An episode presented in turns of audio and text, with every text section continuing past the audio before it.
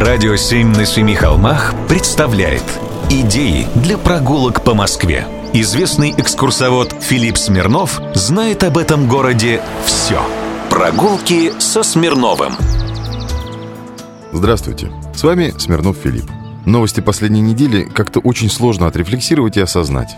Есть в них и печаль, и печать, и неизвестно что. Мне это все вдруг напомнило стихотворение Велимира Хлебникова, которое я позволю себе процитировать. «Москвы Колымага, в ней два имаго. Голгофа Мариенгофа, город распорот. Воскресенье Есенина. Господи, отелись в шубе из лис». Конец цитаты. Велимир Хлебников в эту пору принадлежал к течению имажинистов. К нему же принадлежали Есенин и Мариенгоф, про которых в этом стихе. У Хлебникова не рифмовалась колымага с образом, и поэтому он использовал неологизм «имагу». Этот стишок со страшными образами написан в 1920 году. В этот момент имажинисты владели собственной книжной лавкой на улице Большая Никитская.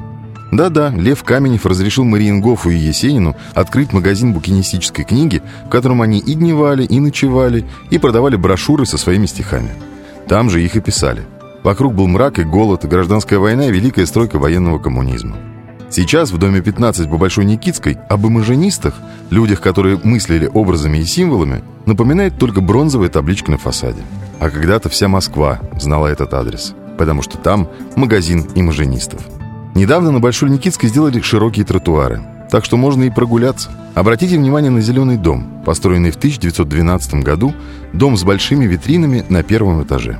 Вы можете зайти в знаменитую рюмочную или кафе «Маяк». Они как раз в домах напротив – может быть, и вам какие-нибудь образы в голову придут. Пойду и я сочинять что-нибудь эдакое под влиянием сложившихся обстоятельств.